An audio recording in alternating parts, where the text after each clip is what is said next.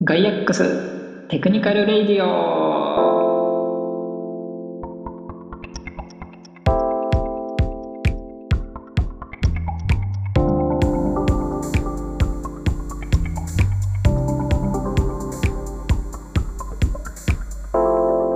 はい今回もはし始まりましたガイアックステクニカルラジオ。今日もよろしくお願いします。簡単に私の自己紹介すると、えーガイアックスのソーシャルメディアマーケティング事業部でエンジニアをやっております中村と申します。で、本日ゲストとして同じソーシャルメディアマーケティング事業部のデータサイエンスチームの渋谷さんをお招きしております。渋谷さんどうぞ。あ、こんにちは。こんにちは。はい。ガイアックスソーシャルメディアマーケティング事業部の、えーデータサイエンスチームいただいてます、渋谷です。本日はよろしくお願いします。よろしくお願いします。今日はちょっと、せっかく渋谷さんに、こう、時間調整していただいたので、はい。こう、もともと渋谷さん自身、あの、エンジニアとして、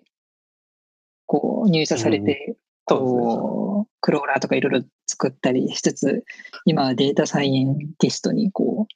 転生して、いろいろとこう、転生開いていってると思うんですけど、なんかその辺のお話とかも含めてちょっと、いろいろお話聞けたらと思います。なんか簡単に、その今のデータサイエンスチーム、なんかどんなことやってるのか伺ってもいいですか？はい。そうですね。まあ、そもそもなんですけど、まあ、ソーシャルメディアマーケティング事業部では、その、企業様が運営している SNS アカウントだったりとかっていうものの、まあ、運用代行だったり、コンサルティングを主に、まあ、させていただいているんですけども、まあ、もっとこう、より、結構どうしてもその運用、SNS の運用だったりとかっていうのは、そのココンサルタントの、その、センスというか、なんか結構、定性的な判断が必要な場面が多くなってくることがあって、うん。どっちかってちょっと、データに沿った提案だったりとかっていうところが若干しづらい領域ではあるんですね。とはいえ、あの今、いろんなデータがネット上には、まあ、存在してますし、特には SNS 上には結構、にも結構いろんな、その、なんだろうな、ユーザーが、こう、ポロッと出してしまうような本音だったりとか、従来のマーケティング調査で使えなかったようなデータっていうのがたくさん眠っているはずなんですね。うんで、そのデータサイエンスチームではこういったその従来のマーケティング調査では使えていなかったようなデータっていうのをまあ収集、解析して、よりこうデータに基づいた、えーまあコンサルティングだったりとかっていうのができるように、ちょっとなんだろう、このソーシャルメディアマーケティング事業部の中で、まあ、研究開発をしているようなうん部分になります。まあ最近だとちょっとこの SNS 上のデータっていうところだけではなくて、企業様が抱えている、貯めてるんだけど活用できないデータ。例えば、EC サイトとかであれば、その会員様の購買履歴だったりとか、うんあの、ユーザーの情報だったりとかっていうのを蓄積はしているんだけど、これを結局どう使えばいいかわからない。みたいなデータたくさんあると思うんですけど、まあそういったデータを、あの、お預かりして、あの、私たちの方で分析するような、なるほど。じゃあなんだろう、こう、SNS に軸足を置きつつ、なんかそこから、こう、企業の、なんだろう、売上データとか購買データみたいなところと紐づけて、うんうんなんだろう、こう、今まで、こう、データ、なんだろう、説明できなかった、なんだろう、数字で説明できなかったことを説明しようと、こう、しているみたいな。そうですね、そうですね。特にやっぱ一番の命題で、まあこれはちょっとまだ未だに答えみたいなものはないんですけど、こう SNS と売上の相関って本当にあるのみたいなところを、まあ直感的に従えばあるだろうってところは多分皆さん納得できると思うんですけど、そうやって本当にどれぐらい影響力あるのみたいなところをどうにか紐解けないかというところを今研究してますね。もちちろんそれ以外。こう気になるのが、こうそれを聞いて思うのが、なんだろう、こうどっちになんだろう、こう、どっちがどっちに影響を与えているのか、こう売り上げが上がるから、こうツイートが増えるのか、それともツイートが増えてるから売り上げが上がるのか、なんかそれを分析とかで実際できるんですか？それは非常に鋭いところを。実際そこの問題はすごく、あの、まあ、シビアな問題で、いわゆるその双方向性の因果みたいなところあ、やっぱとデータの性質上発生してしまうので、まあ、そこをこう、まく考慮したような、まあ、統計的な手法は、まあ、世の中にいくつかある、うん研究されているものはいくつか提唱されているものがあるので、じゃあそれは本当に実データで実あの、利用可能なの？みたいなところも日々ちょっと見ながらやってるような形なるですね。ほど。なるほど。あ、なんだろう、なんかそこの実績も含めて今作りに行ってるっていう感じなんですかね。そうですね。まさに今ちょっと実績を、まあ、結構ノウハウとしては本当にもう日本有数のものがあのあるというふうに記してるんですけど、まあ、ただちょっと事例がまだ実際に事例を作るっていうところで今頑張ってます。うん実際の企業様のデータをお預かりして、まあ、実際にあの実際のデータの中でね、売上の向上されるようなスターを得られるのかどうか？みたいなところを今まさにやらせていただいているような感じですね。なるほど。はい、ありがとうございます。なんかいろいろと聞きたいことはあるんですけど、そうですね。なんか、そのさっき、あの、他己紹介的にもともとエンジニアというのもあって、まあ、今回エンジニア大学ステックラジオにお呼びしたんですけど。はい。なんかこうエンジニアからこうデータサイエンティストにこう転生、まさに転生して、うんなんかそこの右翼屈折いろいろあったと思うんですけど、なんかそこのチームの立ち上げだったりとか、なんかその辺実際やってみてどうだった話が、もしあれば聞いてみたいですね。ああ、もし、どうだった話か。まあ、そもそもなんですけど、私結構エンジニアで入ったとはいえ、割と当初から、あの、機械学習の分野にすごく興味があって、入社当時から結構興味があった。まあ、そもそもそっちに近いような研究も一応大学でさせていただいてたので、ちょっとそこのジャンルに対して、あの、そもそも関心があったというところが大きくて、で、ソーシャルメディアマーケティング事業部に入ったのも、実はこの機械学習プロジェクトを社内で、なんかないですかみたいな感じで、あの、活動していた時に、いう経緯だったんですね。あの、声かけていただいて、あの、なんかさ、別人のレポートを自動で生成できないかみたいなすごい雑なうん。相談から入ってきたんで、うん。結果ちょっとそれはさすがに難しかった。ちょっとデータが足りてないって話うもん。あったんで、ちょっとまあそういう形で入ったっていうのがあったんで、まあもともとその、まあ渋谷といえば機械学習みたいな多分イメージがあった。うんんですね。で、機械学習とデータサイエンスとはかなり近い関係にあって、で、なんか、まあおそらくその、そういった背景のもと、もっとこうデータに沿ったそのコンサルティングが必要だよねってことを前々からソーシャルメディアマーケティング事業部の中でも課題感はあったんですけど、それを解決するために実際どうすればいいかみたいなところを考えられる人材がなかなか、まあ、少なかった。ので、まあその中で私みたいな人が入ってきたっていう、まあそういうタイミング的なものもあって、まあ最初、その実際にじゃあちょっとソーシャルメディアマーケティングをもっとデータで紐解いていこうっていう、データから紐解いていこうみたいなあと活動が始まったっていうような流れですね。なるほど。今何人ぐらいのチームになるんでしたっけ、今で言うと、えっ、と、メインで実際に手を動かしてるのは最近までは2人だったんですけど、最近3人増えて、うんで、まあ、それプラス、まあ、エンジニアのメンバーに協力いただいたりとか、あの、まあ、事業部長が、まあ、直接こう、まあ、事業部長もかなり見識の深い方なので、なんか、あの、アドバイスいただきたりとかしながら、うんまあ、進めているような状態。なるほど。そうなんですね。なんかこう、技術的なところもいろいろ聞いていいですかね？はいはいはいはい。お使いできる、できればできるところなので、はい。あれですかね。普段あれですか、Python 使ってますよね？普段は Python がメインですね。ちょっと最近 R も勉強してるんですけど。はいはいはい。R。そうです。なんかあれですよね。機械学習の文脈だとそんなに出てはこないですよね、R は。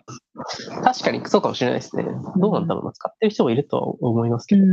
使って。いうと統計的な処理をしようと思ったときに、あれを使う人が多いかなとは思う。なるほど。うんあじゃあそういう意味だと、あれですかね、うちはなんかめちゃくちゃ機械学習やるっていうよりかは、まあ、R が出てきたように、結構統計寄りの。分析も行うというか、むしろそっちが本筋だったりみたいな感じですかね。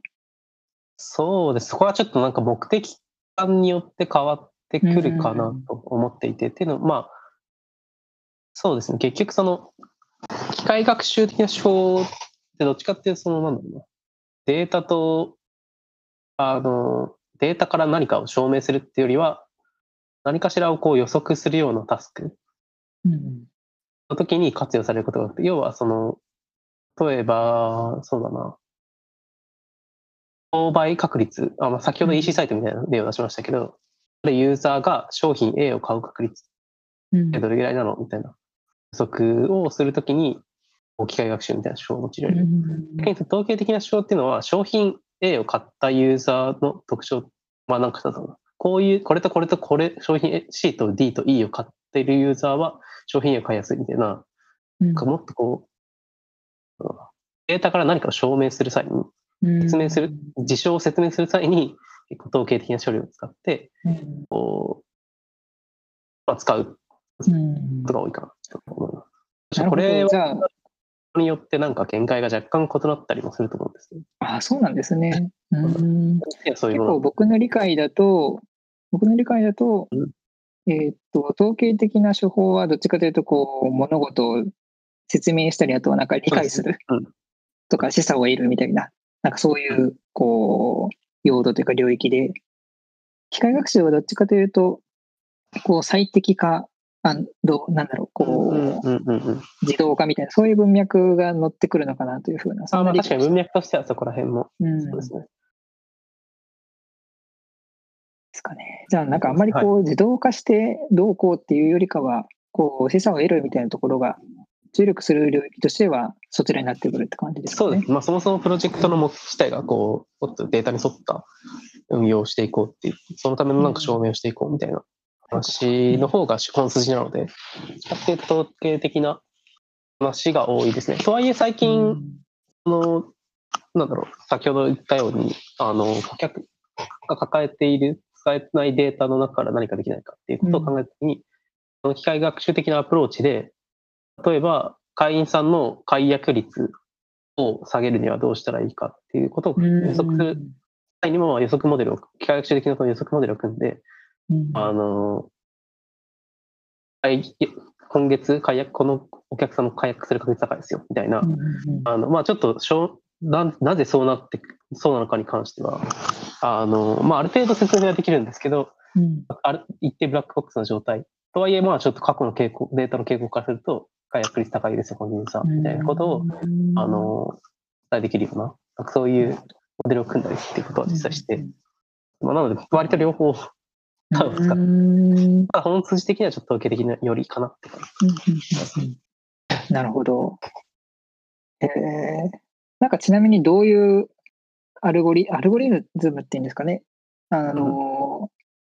ランダムフォレストとかいろいろあると思うんですけど、どの辺普段使ったりしてるんです。まあそれもなんかケースバイケースですかね。ケースバイケースですね。 LightGBM あたりが最近は割と使っている手法ではある。うんまあやっぱその変数のうちどれがこう分析に寄与してるかみたいなところをある程度出せるんですよ。あうんの、決定義系の、あの、あれですかね、あのアル、ゴリズムであるか。なんだっけ、こう、あ、ちょっとど忘れしちゃった。こう、はいはいはい。フューチャーインポータンスでしたっけ？ああ、なんかそんなそんな。そうそうそう、ランダムフォレストの各こう決定義の重要性のあのグラフだったり値っていうのは出せますよね。そうです、そうです、そうです。ん。そこら辺のある程度証明できるような手法っていうのは割と、説明で性が若干あるような手法っていうのはちょっとあの使いがちというか、まあ、うんどちらか統計的な本筋としては統計的なところがあの大きく出るんで、それだけその説明性があるようなアルゴリズムを選んではうんうんいますね。なるほど。なんか、ちなみにそれって、僕あの、機械学習のコンペちょろっとだけやったことあるんですよ。全然プロフェッショナルではないですけど。それやるときに、なんかよくやるのが、やるって言われている、まあ、聞いたことがあるやり方が、一回こう、XG ブーストとかにかけて、こう、何も考えずにパラメータの初期値とかにかけて、そうすると、その、インポータンス、どれが重要か、あの、聞いてくるのかが、ある程度傾向をつかめるんで、そこからなんか示唆を得て、うん。うんここに対して、じゃあ、あの、まあ、フラグ立てたりとか、あの、時間区切ったりとか、なんかそういった加工をして、あの、試行錯試行錯誤する？みたいなやり方は、あの、やる人はやるみたいな話を聞いてて、まあなんかそれが最短かはわかんないですけど、そんな感じで使ったりもするんですかね？ああ、確かにそういうこと、活用の方法もありますし、まあ結局その、機械学習の精度をどう上げていくかって考えたときに、うん。一、番、なんだろうな、専門性が問われるというか、あの腕が試せると特徴輪特徴量をどう作りや作っていくかっていうところ。うんまあ、あのそうですよね。既存のデータで取れるような情報、テーブルデータに格納されているような情報をそのまま使って、めちゃくちゃ精度いいモデルができたら、まあ、それはありがたいですけど、うん。基本的に社あの社会一般にあるようなデータって汚いんで、汚いっていうか、まあ、それだけで精度出るようなデータってなかなか少ないと思ってて、っていうと、なるほど。あのデータ同士を掛け合わせたりとか、これとこれが重要そう、まあなんか1週間の周期を考えたときに、そうデータを1週間で周期的にあの分割してみてみようとか、なんかいろんな切り口から特徴量をこう作り上げていって、うん。まあとはいえ説明できない特徴量を作ってもしょうがないんで、うん。なんかよくわからんけど、これは聞いてるみたいな特徴量はできるだけ作りたくないんで、そうですよね。まあなんかよく聞くのは平日と休日を分けたりとか、とかそういうところもありますね。とか聞きますよね。そうです、そうですね。学習系のサービスだったら、なんか、そうですね。まさに、昼、昼型の人なのか、夜型の人なのか、朝型の人なのか、うんみたいなことを、こう、まあ、ラベリングしてあげて。。利用の時間帯とかですかね。そうです、そうです。うん。なんかちなみになんですけど、これ、まあ一般論的な話でもいいんですけど、なんかこう、特にこれ聞いてる方、エンジニアの方が多いと思うんですけど、エンジニアリングだと、なんかある程度こう、仕様を固めて、こうんう、作る前からある程度ゴールというか、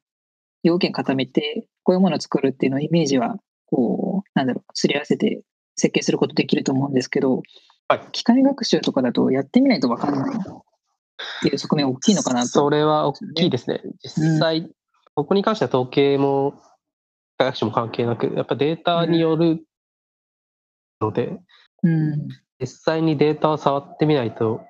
あの、見積もり立てられないっていうのはあります。うん。あ、じゃあなんかある程度こう見積もり立てる前に、こう、ちょっとデータ触ってみてみましたとか、なんかそういったこともやったりしてるんです？そうですね。基本的な座組としては、そういうふうに提供できるのが、うんあの、最もスムーズかなというふうに思う。なるほど。そうですね。まあ、なので、いきなり本ちゃんのその、見積もり書を最見積もり最初から行うのではなくて、一旦データをお預かりして、このデータであればこういったことが見えそうですよ。なので、ちょっとこういう方向性進めませんか？みたいな順、その、一段挟んで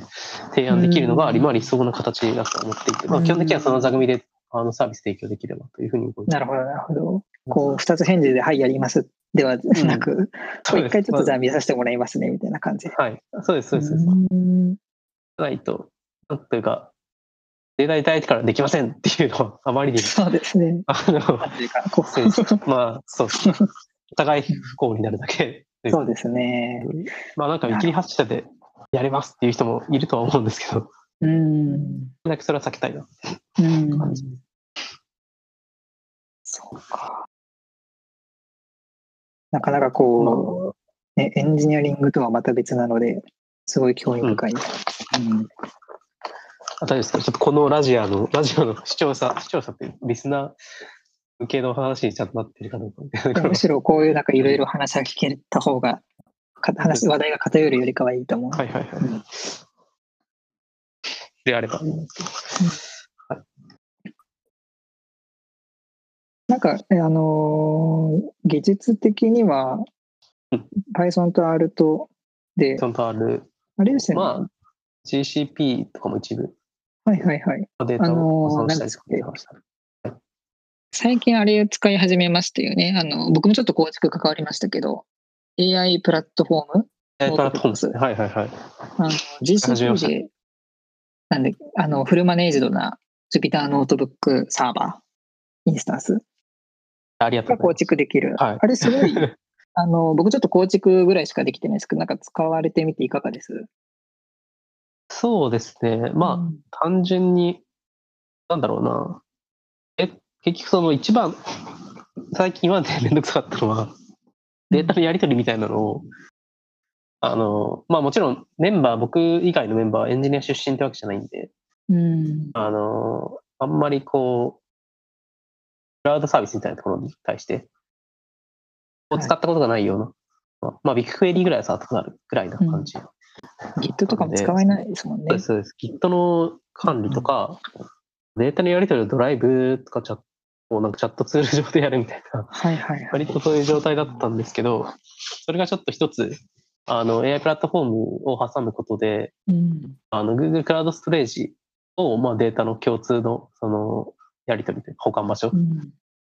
して、まあ、活用したりとか、まあ、ビッグクエリとの連携もやっぱりスムーズ。今までうんこう Google コラボラトリみたいなものを使って、うん。まあまあ、連携みたいな。もちろん Google コラボラトリでも連携はできるはす、できはするんですけど、はい。AI プラットフォームのはなんか、なんだろう、ちょっと体感になっちゃうんですけど、早い。うん。の連携をスムーズにできるところがあるので、かなり、かなり便利ですね。うんうんうん。と管理ができるようになったのが割と一番多いかもしれないかも。ああ、やっぱそうなんいですきなり、こちら僕はちょっとエンジニア目線で、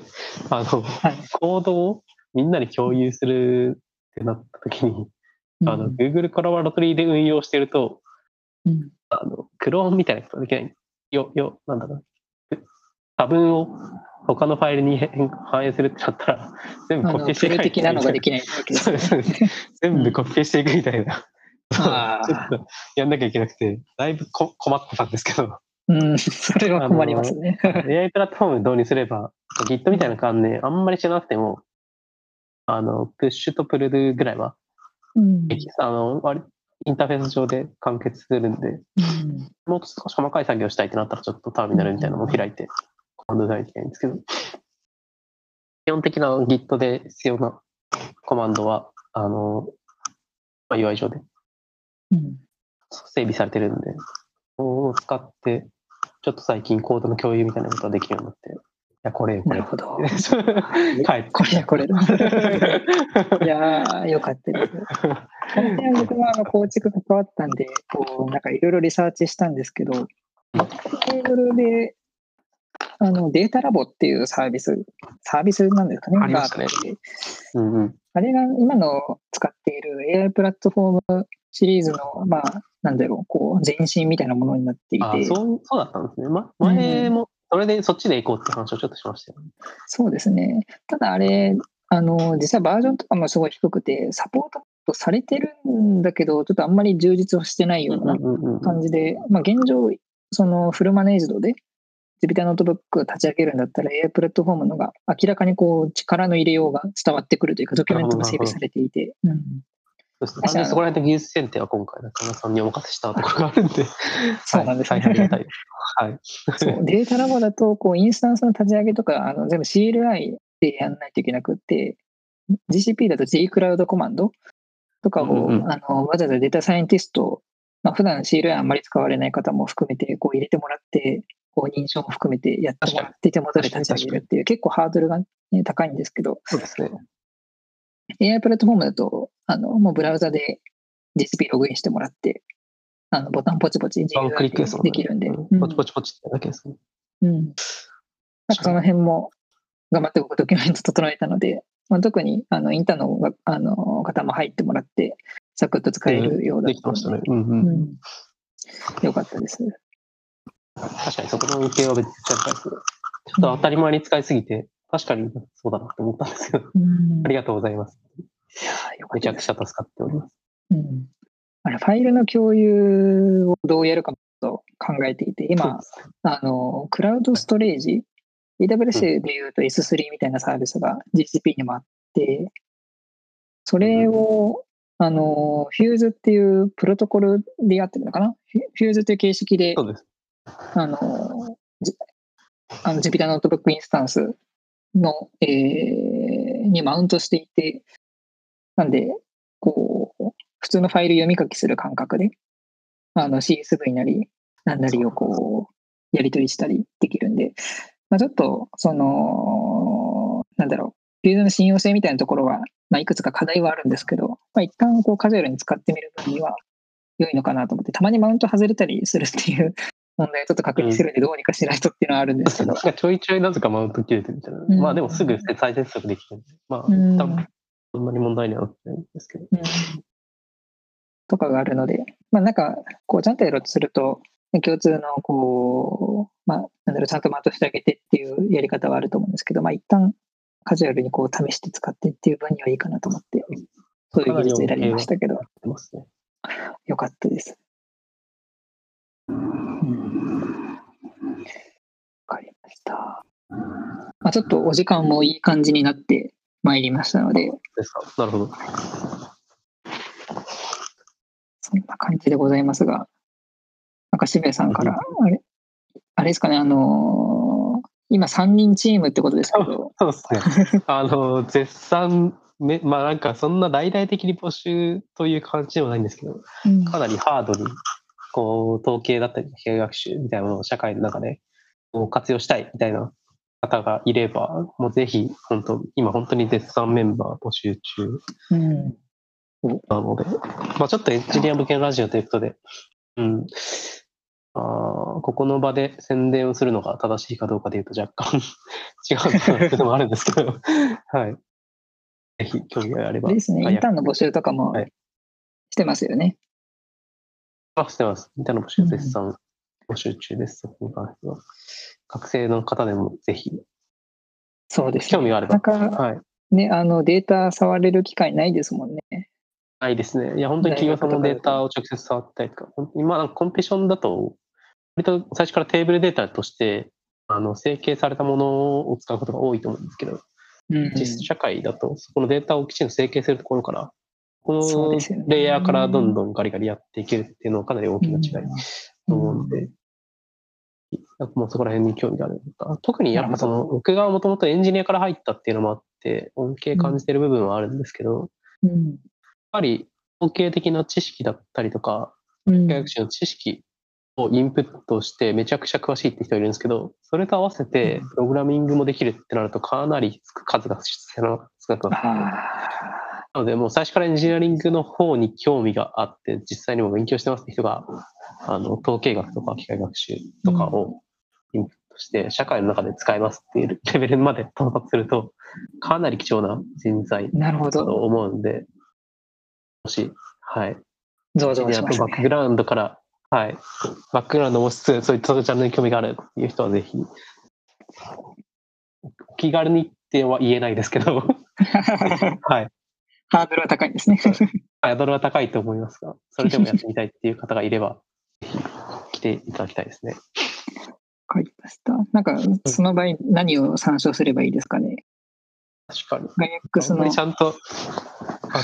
運用してないんだよね、SNS。あのーあれですかね。ガイアッ。クスの、あの、確か Wantedly コンタクトにすぐ出してましたねうん、最近。そうですね。とかをご参照いただければ。いいのがいいかな。わかりました。じゃあ、ぜひそちらも興味ある方は覗いてもらえるとという感じですかね。はい、ぜひ、お願はい。いします。わかりました。じゃあ実際、こう、渋谷さん、こう、初めて参加、ラジオ収録されてみていかがでしたか、いや、なんか違う、いつものなんか勉強会みたいなのは慣れ慣れてるというか、うんラジオだとちょっと違う緊張感みたいなのとはいえ、まあ、相手が中村君だったんで、だいぶ話しやすかったですよ。あよかったです。